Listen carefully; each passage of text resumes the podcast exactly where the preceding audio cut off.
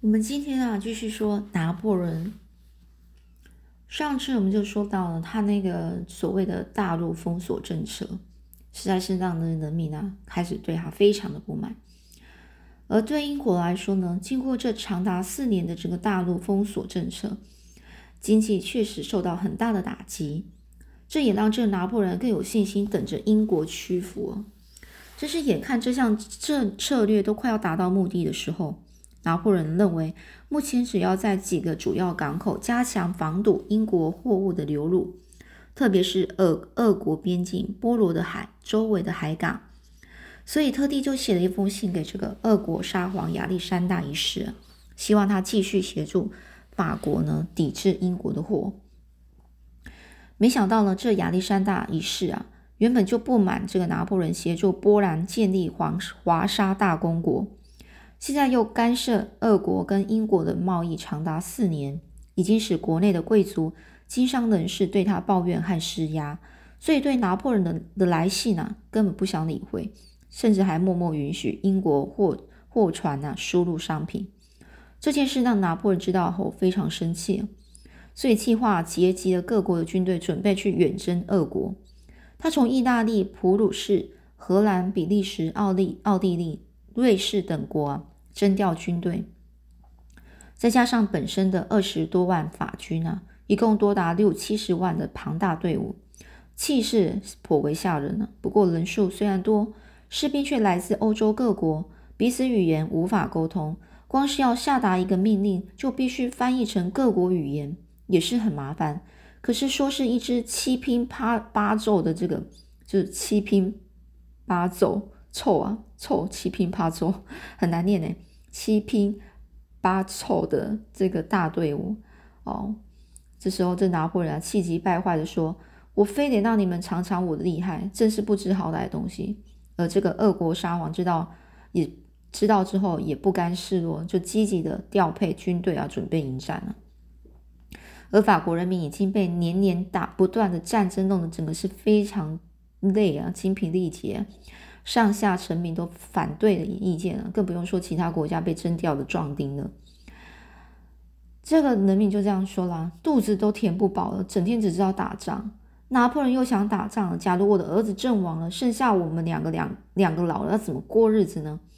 真气人啊！年轻力壮的都被征调去当兵了，我们靠谁种田收割啊？是啊，打仗能当饭饭吃吗？打仗打仗能当饭吃吗？是国内的老幼妇孺啊，纷纷的抱怨：这可恨的这个拿破仑啊！我们跟俄国就无冤无仇，为什么硬要我儿子上战场啊？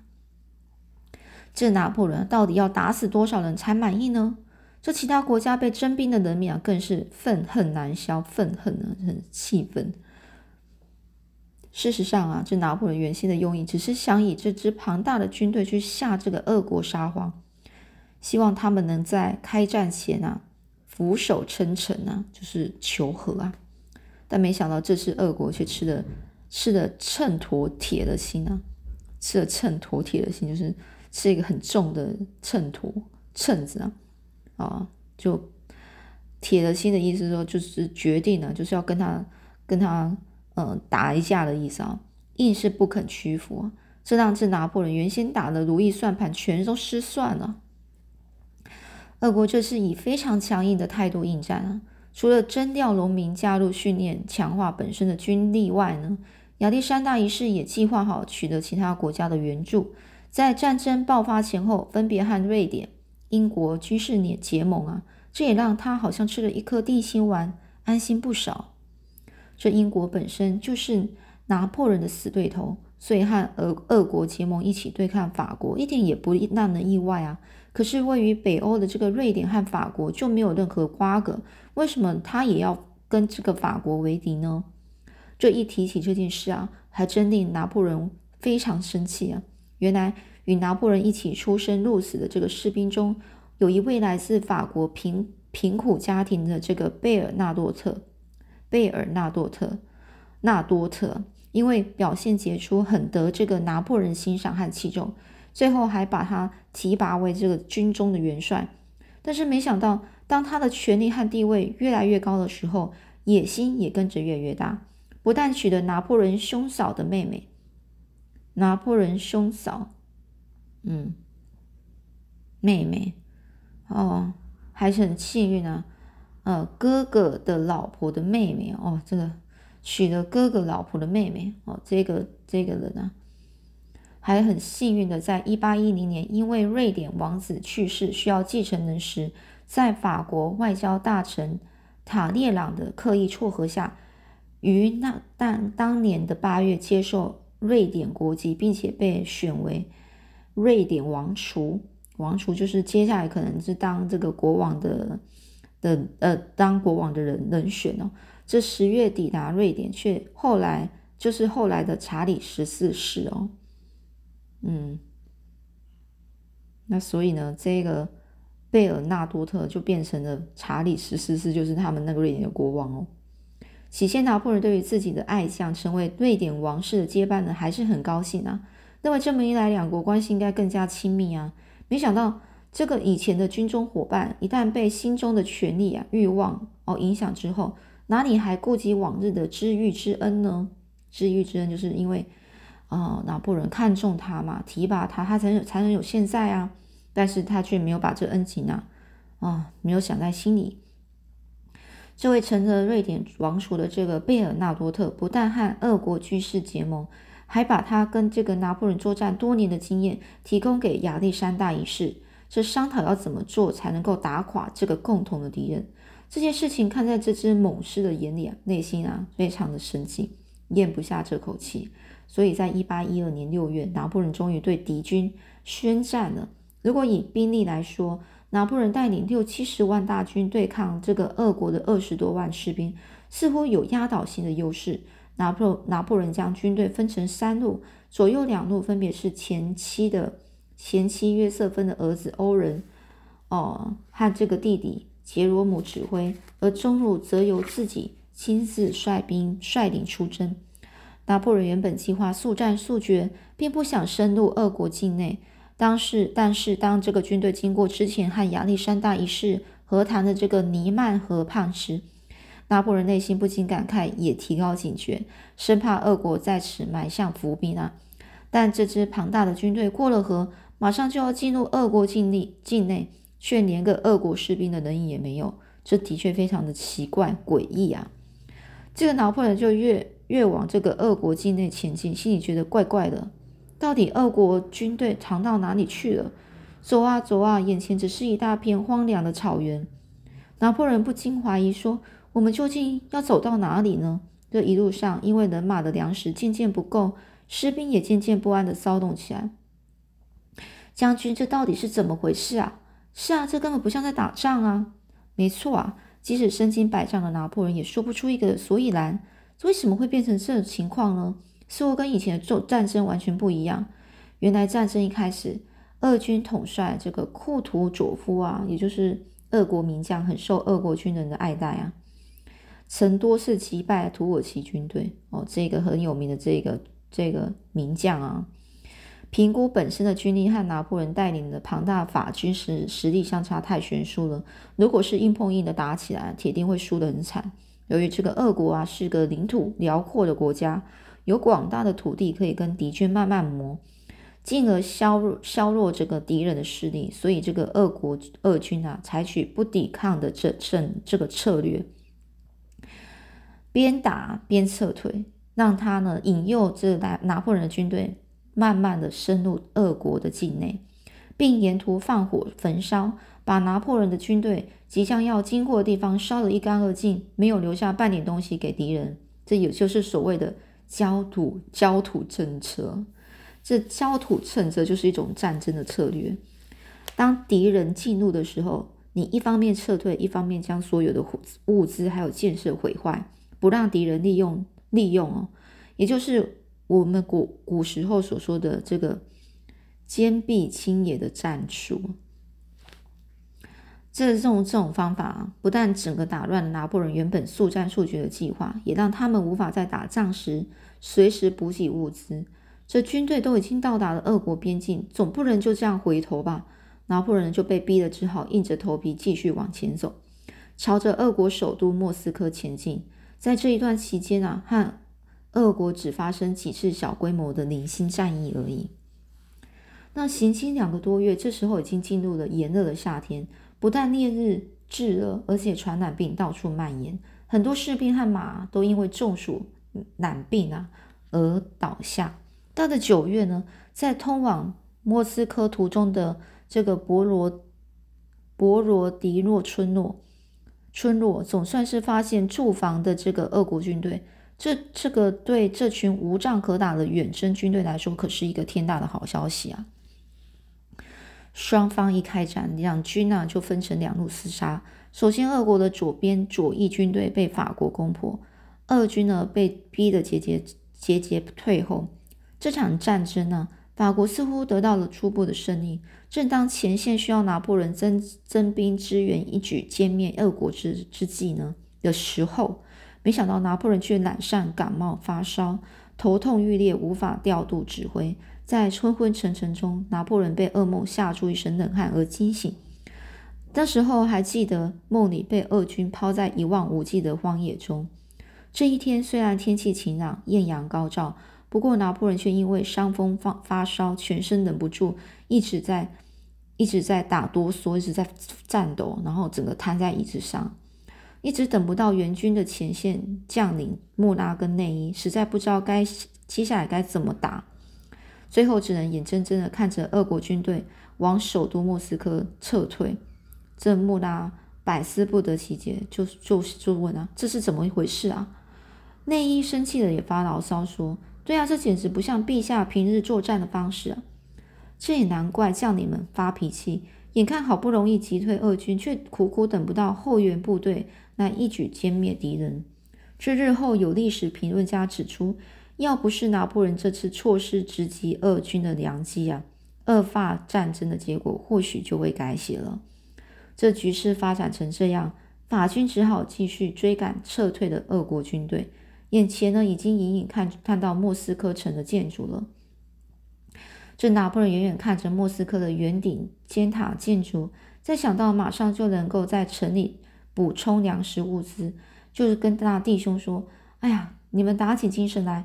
想必现在俄国正在准备和谈的事呢。嗯，这身边的将领也高兴着说：“是啊，俄国沙皇啊，应该在那边等迎接陛下了。”走着走着，一直心满满心期待俄国会派来迎接这个求和的法军呢。哪里知道一连等了一个多月，连个鬼影子也没有，整座城市静悄悄的，房子和街道也都空无一人，好像一座刚经过瘟疫肆虐的死城啊。这时候，拿破仑才想起啊，我们中计了，俄国根本不会屈服妥协的。但是呢，已经太晚了。到了晚上啊，当拿破仑住进这个俄国克里姆林皇宫之后，这个莫斯科城里好几处的街道房子突然同时发生大火，火势相当猛烈。无论士兵怎么拼命救火，总是又从别处又冒向冒火出来。让他们整个是疲于奔命，到处的扑火灭火。这场大火一共延续烧了四到五天，整个城市啊被火整个火舌吞吞噬，房子、食物也都被烧得精光，全城最后化为灰烬，就像一片废墟。天呐！这个莫拉就沉痛说：“陛下，我们军队在这个战场上虽然打胜仗，可是俄国使使出的火烧莫斯科这一计，反而使我们困受困在这里啊！”这时候，拿破仑望着夜晚这一波波火焰，心里就非常生气啊！这亚历山大这个魔鬼，竟然这么狠心把这个整个城市给烧光了。这时，有将领提醒拿破仑啊，这地方不安全啊，不可以在这里久留啦。陛下，我们还是赶快撤退吧。万一克姆林皇宫埋有炸弹的话，嗯，这拿破仑知道目前情况对他们非常不利啊。再加上出发时士兵都是穿着夏天的军服。眼看十月即将来临啊，到时候俄国马上进入寒冬，绝对没办法再这样继续耗损下去，只好提起笔啊，拟出一封两国和和平休兵的提案给俄国。现在俄国沙皇有瑞典王这个王储贝尔纳多特和法国塔列朗的内应撑腰，对法军的动向一清二楚，怎么可能接受拿破仑的提议呢？过了一个多星期呢，拿破仑还没接到俄国沙皇的。唯一呢，这次他终于死心了，也知道亚历山大一世并不想和谈，但没想到祸不单行啊！祸不单行就是一件坏的事情接着一件又一件啊！此时又传出国内有人策划一次失败的马列政变。马列政变是什么呢？马列是一个极力主张废除帝制、恢复共和政府的将军。一八一二年呢十月，当他听到莫斯科大火，他就对外宣称拿破仑已经战死的消息，使得宫廷一片混乱。他还自任巴黎总督，伪造伪造就是写啊写一个假的上议院的公告，要恢复法国共共和政体啊，就政治的那个呃，不是不是帝制的哦，不是皇帝制的哦，是那个共和法国共和政府哦。还好，隔天啊就被揭穿造假，整个事件才落幕。所以就是才一天啊，撤。所以呢是虚惊一场哦。虽然呢是国内有人策划一次是这个马列政变，虽然是虚虚惊一场，但是依然让这个拿破仑非常焦躁不安，一心只想赶回法法国啊。于是呢就下令全军撤退。不和法军有大规模正面交战的这个俄国军队，其实并没有离开莫斯科太远。反而一直注意法军的动向。当他们知道法军处在饥寒交迫的情况下要撤退，马上向法军追击反攻，也迫使拿破仑不停马不停蹄地朝西边逃亡。在回程的路上，北国的冬天来得特别快，刺骨的风雪无情地打在这些伤兵上身上，这沿途士兵死伤无数，马呢也就倒地呻吟啊，就是就是很痛苦。冷的时候，大伙儿挤在一起取暖；饿的时候，只能吃死马的尸体来填饱肚子。偏偏在这时候，俄国又以这个哥塞哥塞克骑兵埋伏追击这群这个狗眼残喘、衣衫褴褛的法军呢。唉，太可怜了！战争真的很可怕。这个哥萨克人呢，这个骑兵呢，是指一群生活在乌克兰和俄罗斯大草原上的民族啊，以英勇善战。精湛的骑骑技术啊，骑术啊，然后骑马的技术著名呢。就在这如此恶劣恶劣的环境下，法军呢还是能够在这个斯摩连斯克将这群为数颇众的这个哥斯哥塞克骑兵击退。现在就等着渡过这个贝列基纳河。就可以经过波兰的回华沙这个地方回去法国。可是就在渡河前的紧要关头，不但要先将被烧毁的桥梁修复，而且俄军在这时候兵分三路，分别从东北南三面包抄，将法军围围团团围住了。这拿破仑这时还能临阵临危镇定的想办法突围吗？嗯，这他就想。我得想个计谋引开这个毒敌军啊，再赶紧利用这段时间建造两座简单的桥梁才行。一座是步军步兵的通道，另一个是让运输炮弹和车辆通行。快，动作要快！这当时啊，率领俄国南军的这个齐恰戈夫将军果真上当啊，全力追击诱敌的这个法军呢。为了渡河活命，大家争先恐后的挤在桥上过河。不过当时的情况非常的危急混乱，所以有不少人被推下桥而溺死。一旦法军的后卫部队过桥之后，眼见这个俄国的追兵又赶回来攻击，拿破仑立刻下令烧毁桥桥梁。其实还有将近一万名落后的法军还没没办法赶上，结果都壮烈牺牲或成了战俘。后来根据统计呢，这次法军光是渡河。就有两万名军人死亡，真是惨不忍睹啊！自从一开始率领高达两七六七十万的庞大远征队伍，到最后回到法国时，只剩下不到十分之一的人了。在这次失败的战役里，拿破仑十分沉痛地说：“我并不是败在战战略上的失策，而是被俄国的严冬给打垮的。若是我能事先对俄国可怕的冬天多一点了解，”也不会沦落到这个地步。所有人认为，后来的第二次世界大战，纳粹德军一开始避免和俄国的冬天搏斗，想必与这个拿破仑战争战败经验是有关吧。所以呢，这边讲的是，呃，在一九四一年六月二十二日，纳粹德国以巴巴罗塞为代号的闪电作战计划大规模进攻苏联。最初认为苏联红军应该在冬天来临之前就会崩溃，没想到苏联他们呢是呃就是仗着自己的一个广阔的国土，也采取对付拿破仑入侵的城镇战略。这红军呢就是这个德国纳粹军在撤退时仍然是沿用焦土政策哦。这个红军啊，也就是苏联的，在撤退的时候也沿用了焦土政策，使得大量的德军呢死于这个苏联的严酷的寒冬。哦，你看，这就是历史上，不管呢我们在战争啊都会有学到一些教训。那你看那些人都会去沿用，也就是各种兵法，然后去想办法战胜呢。所以呢，有时候我们说这个战争是很非常残忍的事情呢。唉，所以呢。我们下次呢再来看到到这个呃呃拿破仑都已经失败那么惨了，后面又会怎么样的思想，然后去面对他的国家呢？嗯，